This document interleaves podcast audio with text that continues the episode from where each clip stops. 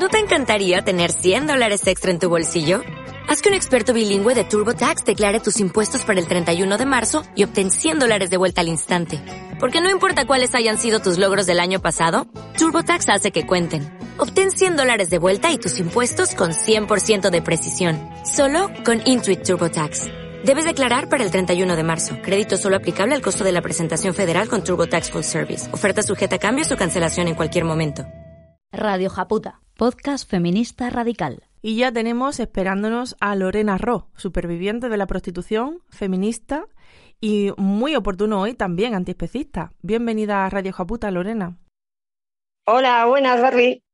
¿Cómo estás, compañera? Pues bien, ahora mismo un poco nerviosa, pero bien, fuerte, muy fuerte. Muy bien, me alegro. Me alegra escuchar eso. Recientemente, Lorena te entrevistó el medio feminista Andra entrevista que dejaremos en la web, por cierto, y afirmabas que tu proxeneta fue el banco, ya que entraste en la prostitución por una deuda con una entidad financiera y tomaste una salida, dices, que siempre está ahí para las mujeres. Cuéntanos lo que te encontraste. ¿Se parecía a la idea que tenías en la cabeza? Eh, no, Barbie, no. A ver, yo siempre soy una mujer, era una mujer muy libre en mi sexualidad. Y bueno, pues tenía en la mente esa, ese ficticio, ¿no? Que al final, bueno, pues me van a pagar por hacer algo que me gusta. Hmm. Eh, pues no es así. Evidentemente no es así. Una vez que tú entras ahí, lo primero que aprendes es que tú, como ser humano, como persona, como mujer, bueno, pues no importas, tú eres un objeto de consumo. Eso es lo primero que aprendes. Y es lo que tienes que aprender, ¿eh? Porque si no, en ese sistema no, no puedes sobrevivir una de las cosas que, que a mí me enseñó además una, una chica muy, muy joven, muy joven, fue que cada cosa que tú haces tiene un precio. Yo eso, por ejemplo, no sabía que tenía esa estúpida idea romantizada ¿no? del sistema prostitucional en el que, bueno, pues no va a pasar nada, no te vas a sentir mal, vas a hacer lo que tú quieres, nadie te va a obligar a hacer nada. ¿A qué se refería que cada cosa que haces tiene un precio? Bueno, pues una felación tiene un precio, el sexo no. ¿Tú cómo pensabas que, Ajá. ¿cómo pensabas que era antes de entrar? Pues tenía esa idea romantizada, ¿no? Que nos, nos han vendido siempre. Sí, de Pretty Woman. Eso es, ¿no? De, de todo consentido, de todo bonito, de que no te vas a sentir incómoda, de que no vas a hacer algo, eh, que nunca vas a hacer algo que no quieres hacer. Esas mentiras, ¿no? Que nos, que nos venden al final. Ajá. Y aparte, es como que te despiezan, ¿sabes? Eres como, ¿cómo decirlo? Como si fueras ganado en realidad, ¿no? Mm. Ellos te despiezan por partes. Em, tu boca vale una cosa, tus tetas depende cómo las tengan, ¿sabes? Es como, y es todo así. Mm. Te deshumaniza de, una manera increíble. Entonces, bueno, esa es la realidad que te encuentras y esa es la hostia que te das, ¿no? Y dices que te lo enseñó una chica muy joven. ¿Compartías piso, con ella? Muy joven. ¿Era de las compañeras de piso? Era en ese piso, eh, era una chica que venía de lo típico, ¿sabes? lo que se llaman plazas. Eh, y esa chica, pues que tendría 20 años. Hmm. No tenía más. ¿Qué edad tenías tú, perdona? Yo, yo tuve, que, tuve que hacerlo con 30 años. Con 30. Y esta chica tenía 20. En el mismo piso donde vivíais había mujeres de diferentes edades. A ver, yo no vivía en el piso, ¿vale? Ajá. Yo cometí la gran locura de quedarme en mi ciudad. Pues yo iba, hacía pues las horas que tenía que hacer, porque encima yo me lo propuse como si fuera un trabajo, ¿vale? Yo me puse un horario, me puse un sueldo, toda esa estupidez que quieren defender ahora de el sistema regulacionista. Sí, de la prostituta empoderada y ejecutiva, sí. Eso es, pues yo lo hice conmigo misma porque encima yo venía de la lucha sindical, ¿sabes a lo que me mm. refiero, no? Sí. Entonces yo, entendía que eso era un trabajo, que iba a estar ahí una temporada, entonces yo me puse mis horarios, me puse mi sueldo y, y como yo no vivía en ninguna vivienda, yo lo que hacía era que eh, cuando, digamos, acababa mi turno, yo me iba a mi casa. Yo estaba todo el tiempo en un continuo clic. ¿A qué te refieres? Eh, salía, era, lo, era yo. Ajá, vale. Estaba allí, era mi alter y ibas a ese piso donde sí que vivían otras mujeres, te refieres, ¿no? Sí, claro, por supuesto. Sí, Y una de las compañeras. Que venían lo que se hacer plazas. Vale, y una de las compañeras que estaba allí tenía 20 años y te enseñó que no es eh, como tú lo pensabas, sino que cada parte de ti tiene un precio. Sí, tiene un precio. Y cada práctica tiene un, precio. Eso es. ¿Y cómo fue el impacto en ti? ¿Cómo, ¿Cómo fue enterarte así, de esa manera? Lo que hice en ese momento fue racionalizarlo todo.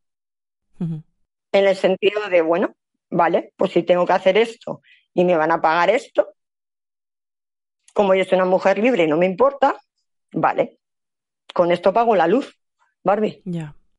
Con esto pago el agua. Con, si sumo todo esto, este mes puedo pagar la hipoteca. Entonces, claro, ¿qué haces? Cuando la desesperación llama a tu puerta, yo tengo ya una edad, digamos, bueno, una edad, tengo más de 30, evidentemente, y en mi generación lo que siempre te decían era, bueno, tú eres mujer y puedes ser puta. Ya. Ahora que te dicen, eres mujer, puedes hacerte una paginita. Claro. ¿No? En OnlyFans, por ejemplo. Mm. Claro, el, OnlyFans, el gran prostíbulo ahora mismo que hay, el, gran proxeneta mundial. No nos olvidemos que es proxeneta. Efectivamente. Y te creaste para, para esto, te creaste un alter ego, decías, para poder sobrevivir. Sí. Que es algo bastante. Con la que estoy mismo las paces, ¿eh? O sea, estoy. Porque tengo que hacer las paces con ella. Yo me dividía, dividía mi psique. Sí, en dos, sí. Vale, yo iba por mi ciudad, entonces yo iba a esa casa, que estaba en el centro, por cierto, de la ciudad, al lado de, de, instituciones públicas, ¿eh? que quede claro, al lado de instituciones públicas. Hmm. Y entonces yo iba con mi ropa de calle, por decirlo de alguna manera, ¿no? Y una mochila. Y claro, yo con mi ropa de calle, pues imagínate, pues una chica normal, ¿no? Zapatillitas, sudadera, lo normal. Claro. Y entraba allí y yo me ponía los tacones y era otra persona. Una persona eh, sumisa, una persona amable, una persona siempre feliz. Porque te pones la máscara de la felicidad, porque ellos, ah, claro, a ningún putero, ¿no? Le gusta encontrarse a alguien triste, ¿no? Hmm. Y yo, y luego terminaba, digamos, mi turno. Lo, lo de mi turno lo pongo entrecomillado, ¿vale? Porque al final Decías al principio que te ponías tú tus turnos y tu sueldo. ¿Cómo eran? Yo, eh, por ejemplo, eh, decidí que solo iba a trabajar por las tardes. Sí. Que los domingos los tenía libres, porque claro, como voy a trabajar yo un domingo, ¿sabes? Que vengo. Sí. Eh, y luego, pues si echaba algún, si me llamaban alguna, bueno, pues si tenía que echar alguna horita más, pues echaba, ¿sabes? Pues un extra. Con ese extra podía llevar a mi gato al veterinario, por ejemplo, ¿no? ¿En los turnos de tarde cuántas horas eran? Eh, ocho. Ocho horas. Eh, y luego los sábados algunas más, ¿eh? Los sábados más. Cuando hablamos de ocho horas, ¿hablamos de ocho puteros diferentes? No. Hablamos de ocho horas de estar allí esperando a que te llamen. Sí. Y igual había, pues los días buenos podían ser diez, doce. Diez, porque normalmente nunca cumples, ¿sabes? Hmm. Y los días malos, uno o dos. Entonces yo lo que sí que es cierto que llegó un momento en el que digamos que yo tenía fijos, asiduos. ¿Podías elegir si, si querías? ¿Podías vetar? Por, por ejemplo, ¿podías eh, vetar? Yo solo veté un, en una ocasión eh, porque me, dio, me llamaron para ir a una vivienda y me dio muy mal rollo. Hmm. Me sentía que si iba allí me iba a poner realmente en peligro porque se oía mucha fiesta de fondo, más de un chico hablando. Entonces, en ese caso, eh, como yo me gestionaba mi propio, ¿sabes? Yo, yo, me lo autogestionaba porque tenía mi móvil y demás, sí. eh, decidí no ir. Fue la única vez que dije que no, ¿eh? Y dices que estás haciendo las paces con tu alter ego. Sí. ¿Por qué estás enfadada con tu alter ego? No, no estoy enfadada con ella. ¿A qué te refieres con hacer las paces? Eh, tengo que enfrentarme a aquello que viví. ¿No lo has hecho todavía? No, estoy en proceso, ¿eh? Estás en proceso. ¿Y cómo lo llevas? Pues, eh, por suerte tengo una red de apoyo de mujeres increíble. Eh, tengo, por supuesto, tengo una psicóloga feminista, con abolicionista y demás, y me está viniendo muy, muy, muy, muy bien. Muy bien. Hmm. Pero sí, tengo que hacer las paces, tengo que, porque aún me cuesta reconocerme como víctima del sistema. Porque aparte, yo fui víctima del sistema prostitucional, pero también lo fui de las instituciones que me negaron toda ayuda. Porque yo antes de, tomar esta decisión, yo toqué todas las puertas que tenía que tocar. Pero lo único que hacían conmigo era rebotarme de una a otra. Pero las deudas seguían sumando.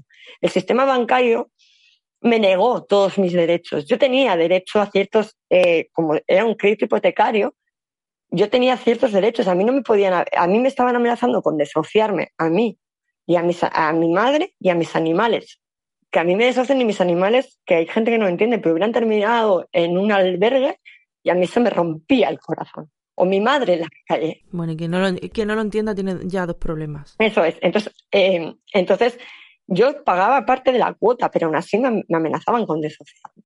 Me negaron la carencia bancaria. Y eso estaba en el contrato. Entiendo, Lorena, que este proceso de pelearte con el banco, de tocar puertas del Estado, te fue desgastando emocionalmente y entiendo Me que llevó a una desesperación terminó absoluta, tocando, terminó tocando tu autoestima, entiendo. Porque es, que es duro, o sea, es una guerra eso. Es que es una violencia que no se habla de ella, ¿vale? Tú cuando vas, tú, mm. yo era una mujer que yo hasta entonces había estado trabajando toda mi vida y no por ello me, soy más ni menos que nadie, ¿sabes? No, no, para nada. Pero que había sido autosuficiente toda mi vida. Hmm. Y hubo un momento en el que necesité ayuda y nadie me la dio. Es más, me hmm. negaron derechos. Hmm. Encima, como yo no tenía hijos y me decían la tontería esta es que no tienes hijos, es que tu madre tiene una pensión, es que tienes una casa, una casa de la que me quieren echar. Deudas por todos lados, me van a cortar la luz, me van a cortar. Eh, tuve que negociar con la comunidad de vecinos para que no me denunciaran. O sea, eso no es una libre elección, eso es desesperación. Y a mí ha llegado un punto, yo ahora mismo, por ejemplo, no tengo ninguna fe en las instituciones. Normal. Ahora mismo, por ejemplo, tengo mi edad y no tengo nada a mi nombre. ¿vale? Tengo 42 años. No tengo ni la alquiler a mi nombre de mi casa. ¿Por? Porque no me fío. ¿Cómo me voy a fiar de nadie? De ninguna institución. No, y menos en estos momentos. Es decir, no debemos fiarnos en ningún momento, pero entiendo que tú tienes aún más recelos. Eso es. Sí, sí, claro. Absolutamente justificado, quiero decir, porque te llevaron a un lugar en el, al que todas somos susceptibles de llegar, todas somos susceptibles de, empobrecernos, en muy poco tiempo además. Eso es. Todas, a no ser, claro, que seas pues de la clase alta, de la burguesa, etcétera, etcétera. Pero todas las de la clase trabajadora somos susceptibles de acabar empobrecidas.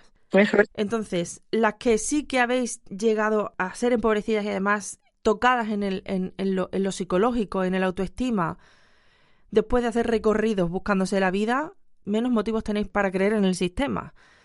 No hace falta llegar ahí para no creer en el sistema, te lo aseguro, porque nosotras no creemos en el sistema. Y no, no hemos llegado ahí. De momento, porque vuelvo a repetir, todas somos susceptibles de empobrecernos y de tomar decisiones en contra de nuestra voluntad.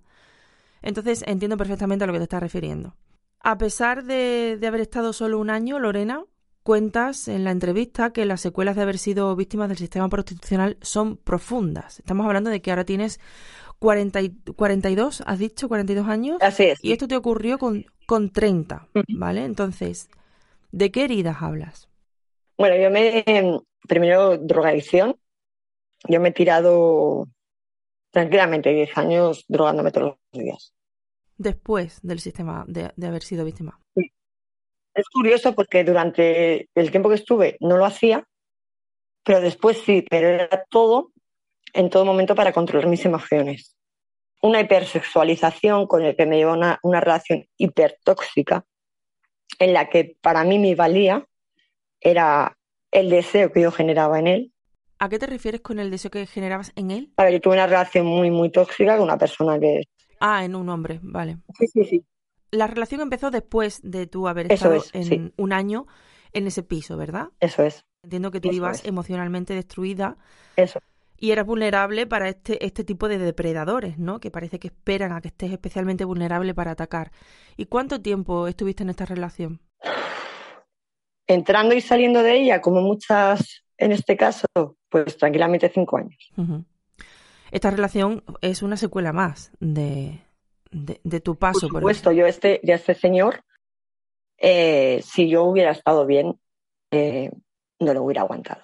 Eh, como con las drogas, también te lo digo. Yo no me hubiera drogado tanto, destruyendo mi salud mi, y demás, si yo no hubiera estado rota por dentro. Porque yo lo que no quería era tener emociones, Barbie. Ya, entiendo. O las quería tener controladas, ¿entiendes a lo que me refiero? Sí. ¿Y las drogas te ayudaban? Sí, claro. A evadirte. Y sobre todo a controlar, a controlar, controlar. Era, era todo el tiempo una necesidad total y absoluta de tener un control sobre mí misma. ¿A qué te refieres con la hipersexualización? Pues la necesidad de gustar, pero por el sexo, por mi físico, por el deseo. ¿A esta persona en concreto o en general? En general, pero a esta persona en concreto más. Necesitaba todo el tiempo su aprobación en, el aspecto del deseo, ¿no? De, que él todo el tiempo me estuviera deseando de, y demás. ¿Qué más secuelas notaste? Pues el, en mi carácter me, me, yo era antes era una persona muy cariñosa, muy tal, y me volví una persona muy, ¿sabes? Dejé de dar amor a la gente a la que le tenía que dar amor, que era a mi familia, a mis amigas. Eh, también me volví muchísimo más introvertida, muchísimo, muy controladora, Barbie. Es que no te puedes hacer una idea lo controladora que he podido llegar a ser. Sobre mí misma y sobre Además, yo tengo una manía muy, muy mala que es, eh, bueno, pues cuando algo me duele mucho ya me, estoy curando de eso. De hecho, eso me lo he quitado, es hacerme daño, era hacerme daño. ¿Autolesiones te refieres? Estamos hablando de que estuviste un año dentro del sistema prostitucional. Sí, pero es que encima yo tenía la particularidad de que yo todavía me decía a mí misma que lo había elegido yo, Barbie. Claro. Mm, me parece normal ese mecanismo de... Y que no había sido para tanto. Porque yo vengo también de familia desestructurada, con situaciones, de, ¿sabes?, de violencia, entonces no había sido para tanto. Y no es verdad. También muy habitual esto, ¿no? De no ha sido para tanto. Eso es. Decía lo de, decía lo de que solamente estuviste un año porque entiendo que conociste a mujeres que estuvieron más tiempo, que estuvieron más años. Sí, sí. No sé cómo cómo las veías a ellas en ese momento en el, en el que todas estabais en, en el, dentro del sistema prostitucional. ¿Tú veías secuelas en las demás? ¿Eras capaz de distinguir? Sí, cosa que en mí no veía, ¿eh? Lo veías en las demás, ¿no? Sí, sí, sí. Yo empatizaba mucho con ellas, porque cada una tenía una problemática diferente, ¿no? Pero todas decían lo de, lo he elegido yo, es que no me sale otro trabajo. Mira, me acuerdo de una chica en concreto, tenía dos hijos, ¿vale? uno mayorcito, unos 16, 17, y otro jovencito. Entonces ella se había venido a, mi ciudad y yo tendía a hablar con ellas, a preguntarles, ¿sabes? Yo mm, eh, me refiero a que nunca las vi como, como muchas veces el sistema quiere que las veas o los proxenetas quieren que las veas, ¿no? Como rivales, yo no. Entonces, y ella, por ejemplo, me contó que ella lo estaba haciendo, que se lo había dicho a su hijo mayor, para que cuidara del pequeño porque lo que tenía miedo era de que la, asistente social se enterara de lo que estaba haciendo y le quitara a los niños, sobre todo al pequeño. Otra mujer, que era una mujer mayor, unos cincuenta y tantos, sesenta, ella sabes lo que le decía a su familia, que se iba a cuidar una abuelita. Por ejemplo. Eh, la chiquita esta que te digo que, te he comentado antes que era tan joven, hmm. esa niña toda su vida le habían dicho a su familia, a su entorno que no valía para nada. Qué dolor. Por ejemplo, estos son ejemplos. Y todos estos son ejemplos de mujeres que no estaban metidas en la trata. Y, te me acuerdo de otra en concreto. Esta además me, me, ronda muchísimo la cabeza. Bueno, es de las que te estoy hablando, me ronda mucho la cabeza porque ahora mismo me pregunto cómo estarán, ¿no? Hmm. Pero me, acuerdo de una que ella no venía, sino que la llamaban de vez en cuando, entonces tenía un convenio con la persona que llevaba el piso y quedaba allí, ¿no? Entonces esta tenía su trabajo, Barbie. Pero ¿sabes lo que te decía? El trabajo no era fijo, pero esto sí. Entonces ella no iba a perder sus clientitos, que gracias a ellos podía pero la frase esa del trabajo no es fijo y esto sí, es demoledora. Todo es inseguro, todo es volátil, todo es temporal, pero esto la explotación de mi propio cuerpo, esto puedo hacerlo toda la vida, claro. Eso es. Hmm. Eso es demoledor, Barbie. Hmm. ¿Sabes algo de ellas ahora? ¿Salieron? No, No sabes no lo sé, Barbie, porque yo cuando salí, con alguna tuve algo de contacto después, pero pero terminamos, terminó cortándose lo típico, ¿no? Pues ya dejas de mandarte mensajes Ya. y demás. Hmm. Y ahora mismo pienso mucho en ellas, la verdad. ¿Cómo decidiste que ya se acabó? No, yo no lo decidí. A mí me salió un trabajo. Como yo estaba, eh, yo no me fui de mi ciudad, ¿no? Sí. Me fui un par de veces, pero yo tenía mi, ¿sabes? Digamos, entonces yo lo que hacía era una búsqueda muy activa de empleo, porque yo lo que sí que fue que cuando yo decidí tomar, yo tomé esa decisión, yo tenía claro que iba a ser temporal. Sí. Entonces, lo típico, sigues buscando empleo. A la vecina de al lado, al no sé qué, oye, que estoy buscando curro, que estoy buscando curro, y de repente me salió un trabajo. La verdad es que estoy muy agradecida de ese trabajo. Eh, y me hizo muy feliz salir de allí, ¿Qué trabajo era? ¿Se puede decir? de Panavera. Ujú. Y, y a raíz de ahí pude salir. Y fue, fue, fue liberador, la verdad. Eh, mientras duró esta etapa, seguías buscando trabajo activamente y también estudiabas. ¿Qué estudiabas? Yo me tuve que poner a trabajar muy joven, como muchas, ¿no? Sí. Entonces terminé sacándomela eso Ujú. Y empecé a estudiar, pero cosas que me gustaban. Sí. No igual tanto enfocadas a trabajar, pero sí a, A crecimiento disfrutar. para mí, para personal, Ujú. que me hacían sentir bien. Termi- ya te digo, terminé la ESO, que lo hice a distancia, Ujú. y luego empecé a estudiar pues eh, algo sobre astrofísica, eh, de- eh, cosas que eran como inquietudes que yo siempre había tenido y que me ayudaban a evadirme. Ujú. Leía mucha novela de fantasía, por ejemplo. Lo típico, ¿sabes? Cuando estabas allí, siempre tenías que estar, era una continua espera de que, te, que te llamaran. Entonces yo leía mucha novela de fantasía porque al final me ayudaba muchísimo a evadir. Claro, me recuerda a la entrevista que hicimos a, a María Oliver, que estuvo en prisión y también eh, era asidua a, la- a las novelas de fantasía, precisamente dentro de prisión. Es una Eso forma de evadirse.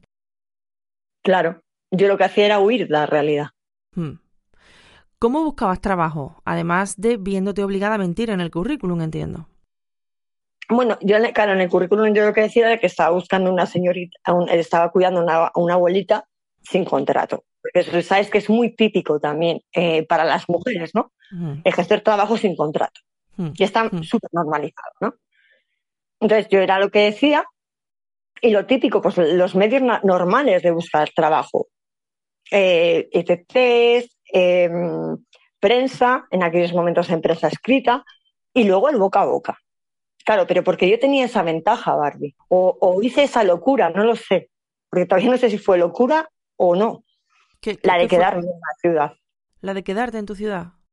Eso es, no lo sé. Todavía es algo que me pregunto si fue una locura o fue algo que me dijo a mí o algo que hice yo por mí misma para poder salir de ahí. No lo sé todavía. Puede que sí.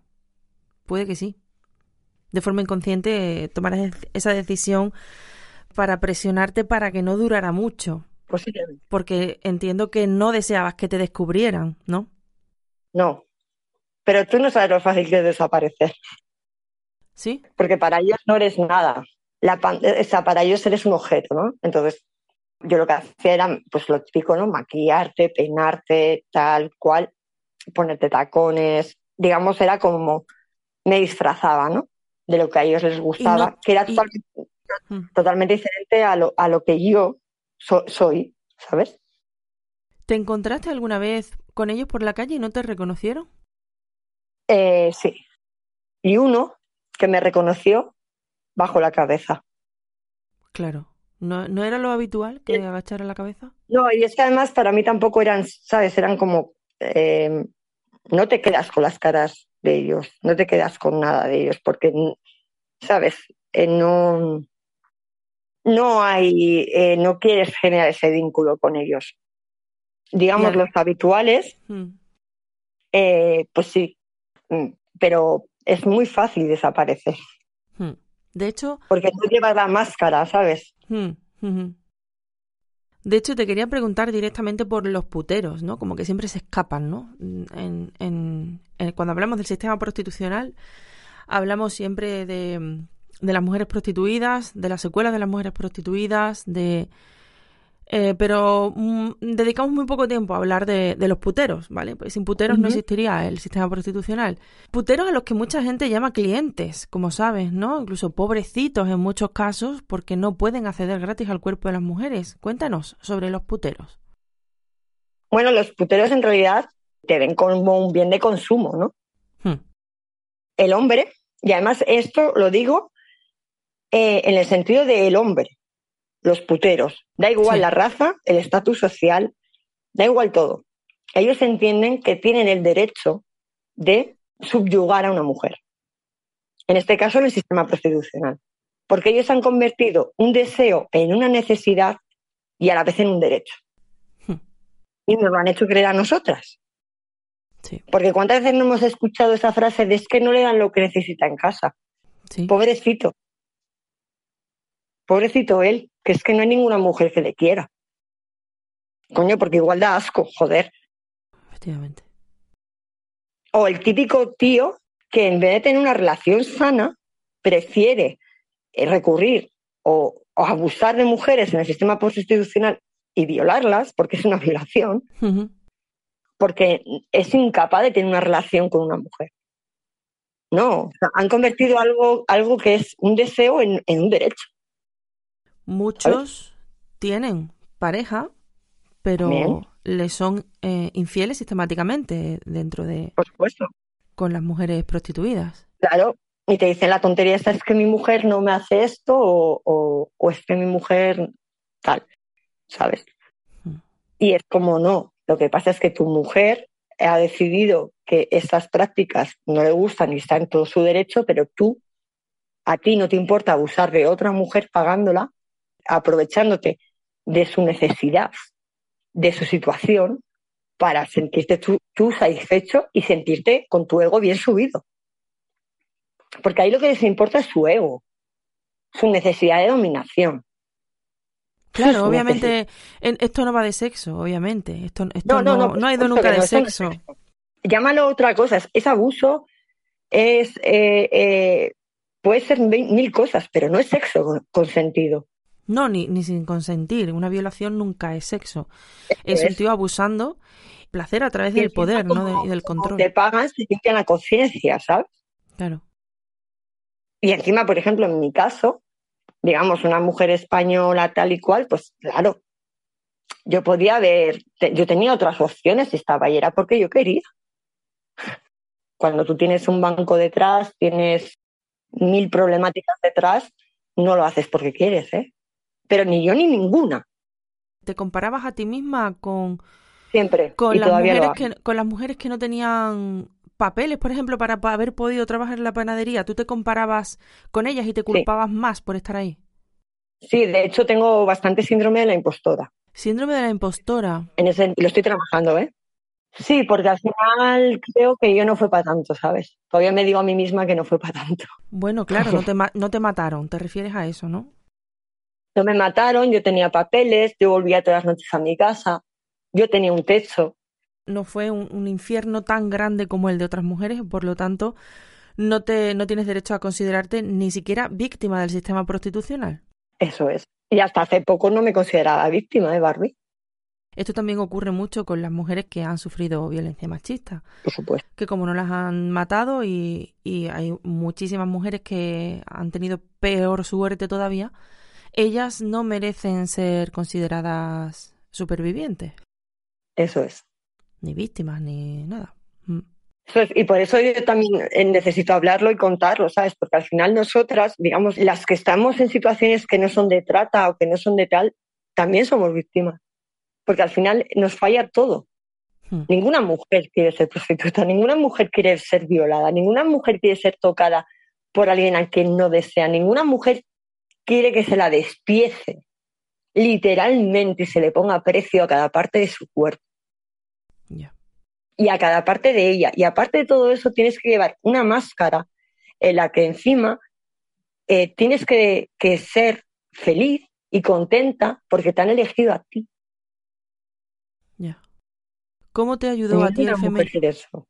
¿Cómo me ayudó? ¿Cómo te ayudó a ti el feminismo, Lorena? A ver, a mí, yo al feminismo llegué a través del antiespecismo. Primero eras antiespecista y luego feminista, ¿no? Eso es. Una amiga mía, mi, mejor amiga, me dijo una frase un día que estábamos hablando sobre el año pasado, sobre el 8M. Y me dijo ella, eh, ella llevaba como seis o siete años saliendo en el bloque, en el bloque antiespecista. Sí. Me dice, yo no voy a ir al bloque antiespecista ese año, voy a ir a la abolicionista y lo voy a hacer por ti. Y a mí eso me rompió. Eso fue, es que me rompió. Y así entraste. Pues y ese fue tu inicio en el feminismo a través de esta compañera. Sí, sí, ella fue, ella ha sido mi guía y junto con otras mujeres, ¿eh? que yo tengo un grupo ahora mismo de apoyo, unas mujeres alrededor mío que son increíbles. Pero ella fue, fue la que, con esa frase, Barbie, lo que hizo fue darme, de repente me di cuenta de algo. Y no sabía qué era. Hasta que, bueno, pues con el tiempo lo han analizado, ¿sabes? Y es, ella veía algo que yo no veía, que yo me negaba a mí misma. Que yo había sido víctima que yo no lo había elegido, que la desesperación y la soledad fueron lo que me llevaron al sistema prostitucional. ¿Y la, negación de todo derecho fue lo que me llevó al sistema prostitucional. Y, claro, y eso fue lo que me, me rompió.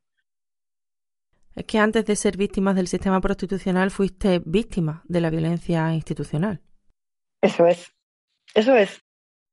Pero falta que te lo creas, ¿no?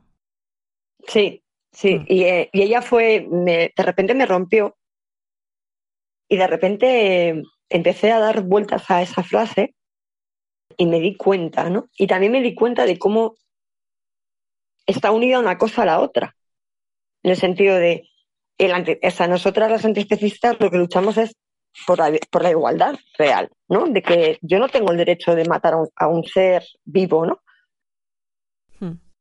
no tengo derecho a, a, poner precio a sus partes. Es que es justo eso lo que hace el sistema prostitucional con las mujeres. Entonces, a mí eso me, rompió por dentro, Barbie. Y de repente eh, empecé a hablar más con ella, empecé a hablar con otra amiga y decidí que tenía que hablar y que tenía que contar mi historia. Que yo no quiero que ninguna mujer se sienta como yo me sentí, Barbie, tan desesperada, tan sola, tan abandonada. Y lo que hice fue, en la ciudad en la que vivo ahora, en el 8M de este año, ponerme en contacto, buscar el, bloque abolicionista como una loca, ¿vale? En la, en la manifestación del 8M. Y, las, y ellas me encontraron a mí. Y me dieron un papel. Y les dije, me voy a poner en contacto con vosotras, porque yo fui víctima del sistema prostitucional y, quiero contarlo.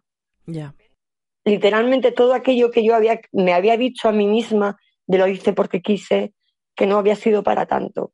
De repente me di cuenta que sí, que tenía unas heridas tan profundas, que, que necesito contarlo y necesito sanar y necesito seguir adelante. Cuanto más lo cuentes, más real se vuelve, es más doloroso, pero es más real es más real. Y, hay menos espacio para engañarte a ti misma. Eso es. ¿No? Eso es. Y ahora mismo ya te, cuento con un grupo de apoyo de mujeres impresionantes que... Lorena, tú pertenecías a Supervivientes en Acción, ¿verdad? Pertenezco a Supervivientes en Acción. Las amo profundamente. Es una asociación a la que recomendarías a otras mujeres que, que quieran salir. O sobre todo mujeres que necesiten apoyo en el sentido de, he salido, tengo esa, esa, ese dolor dentro, necesito hablar con alguien, que no me juzgue. Sí. Que no me, ¿sabes? De hecho, yo, eh, a esas mujeres que han salido necesitan hablar. Lo que les puedo recomendar es que busquen asociaciones feministas eh, radicales, abolicionistas.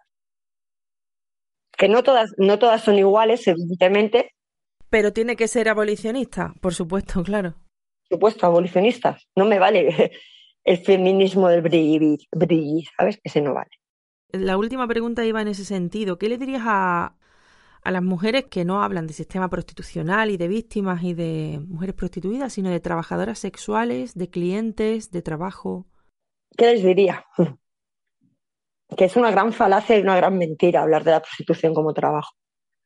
Que cada mujer que está ahí dentro, cada una de ellas, tiene una problemática detrás. Es que me da igual que la problemática sea que está huyendo de, un, de una situación de maltrato o que no puede dar de comer a sus hijos. Pero también está la problemática de la hipersexualización que, a la que las mujeres nos enfrentamos hoy en día. Porque eso también es violencia. Hmm. Porque nos dicen que valemos por cómo tengamos nuestro cuerpo, de la utilización que hagamos de nuestro, de nuestro cuerpo. Hmm. Eso es violencia. Porque ya nos están cosificando, nos están convirtiendo en objetos y en bienes de consumo. Es mentira, el, eh, el sistema prostitucional no es un trabajo, es explotación. Es lo más parecido a la esclavitud que existe, a pesar de que sé que hay esclavitud en, países como en África tal, es lo más parecido a la esclavitud que hay. ¿En qué otro trabajo o en qué, eh, lo que ellos llaman trabajo ponen precio a un ser humano? ¿En qué otro trabajo? Dime. En ninguno. En la, esclavitud, en la prostitución, sí, y en la esclavitud también. Hmm. Entiendo que estás harta de escuchar eh, barbaridades como, por ejemplo, que, mm, que hay personas que trabajan con su cuerpo, como por ejemplo un fisioterapeuta, ¿no? Con sus manos. Eso es, sí. Em, lo que ¿Sabes la diferencia que, hay entre un fisioterapeuta y nosotras? Las, las mujeres en situación de prostitución. Que a, a ningún fisioterapeuta se le va a abusar de él. Hmm. un fisioterapeuta va a tener que realizar prácticas con las que no está de acuerdo. Y además, que no, a ver, en una consulta de un fisioterapeuta, tú eres el objeto, digamos, y él o ella es la persona que con sus conocimientos a través de sus manos decide qué va a hacer y qué no va a hacer. Y tú simplemente recibes. En el caso de las mujeres prostituidas, obviamente, para empezar, eh, ellas no lideran nada, eh, entonces el objeto es ella y la parte activa es, es el putero. Eso es. En fin, te encontrarás muchísimas barbaridades que además em, no me quiero imaginar cómo te tienen que sentar. Porque si a mí me genera fuego, a ti no me lo puedo imaginar. Pero tienes que saber que de este lado somos muchísimas, que salimos a la calle, que salimos a la calle este 21 de octubre también, que salimos cada 8M, que el bloque abolicionista ya no es un bloque, ya son, ya tienen muchas ciudades sus propias convocatorias y que vamos a acabar en algún punto con el sistema prostitucional, con los puteros, porque vamos a acabar con el sistema patriarcal. Entonces, espero que un poco de esperanza sí que albergues, Lorena. Yo albergo esperanza porque, ¿sabes lo que? Porque yo en ese tiempo también lo que he hecho ha sido estudiar feminismo, ¿no? Hmm. Y yo lo que me he dado cuenta del feminismo, ¿sabes qué es? Que es incansable. Mm, de verdad. Somos pico y pala. Sí. Pero lo conseguimos. somos incansables, somos mujeres, somos fuertes, tenemos muy claro cuál es nuestro lugar y sobre todo tenemos muy claro lo que es justo y lo que no es justo. Totalmente, totalmente. Entonces, a mí eh, lo que me ha abierto esa, eh, me flipa del, del, del, feminismo es es eso, la constancia que tenemos. Es que creamos aliadas. Esas aliadas, aliadas crean otras y otras y, somos tan grandes. Y, en, constante crecimiento. Totalmente. Y nos quieren mm. encoger, pero no van a poder con nosotras. Mm. Efectivamente, no van a poder. Lorena Ro, muchísimas gracias por esta entrevista tan emocionante, tan dolorosa, pero tan esperanzadora también. Gracias a ti por pensar en mí. es un, no te puedes hacer una idea lo que es hablar contigo. No, no, para nada, al revés, al revés. Seguimos pico y pala, compañera. Seguimos pico y pala. Muy bien, Lorena, muchísimas gracias. Un abrazo. Gracias a vosotras, chicas. Muchísimas gracias por todo. Un abrazo.